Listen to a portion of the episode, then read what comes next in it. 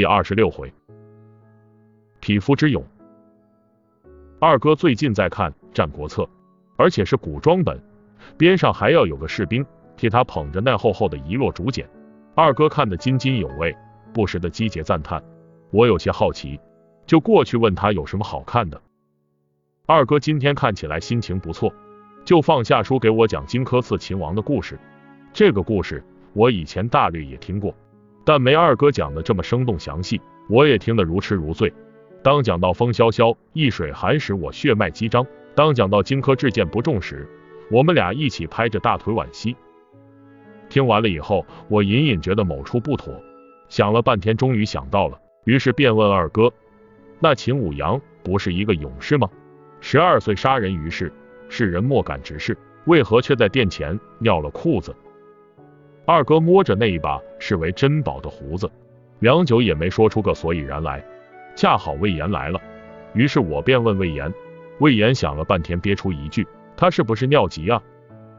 我们三人一起去问子龙，子龙笑着说：“三哥这问题问得好啊，一般人还真不会往那方面去想。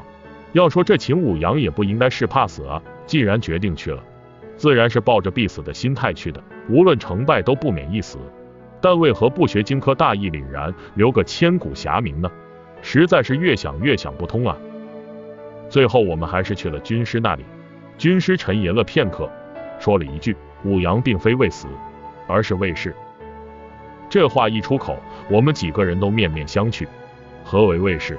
军师接着说下去：“秦舞阳只是一个小混混，浪迹于下流社会里，以勇力欺人。”在那个阶层里，他是天不怕地不怕的勇士，但到了秦王殿上，面对文武百官以及君临天下的始皇，在一种强大的势的压迫下，他的精神垮掉了。我猛然想起了曹孟德，曹操当年曾怀宝刀去刺杀董卓，却迟迟未敢下手，终于还是跑掉了，是不是也是卫士呢？军师长笑一声说道：“曹孟德当年若真是下了手，对咱来说却是好事。”不过对他自己来说，却也只能落得个乱刃分尸，何来如今的挟天子以令诸侯的威风啊？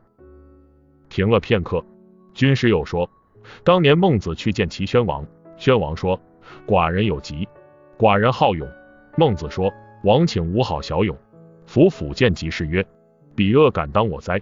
此匹夫之勇，敌一人者也。’王请大之。其实说起来。”无论是荆轲刺秦王，还是曹操刺董卓，都只是匹夫之勇而已。听完军师的话后，我们都默然无语。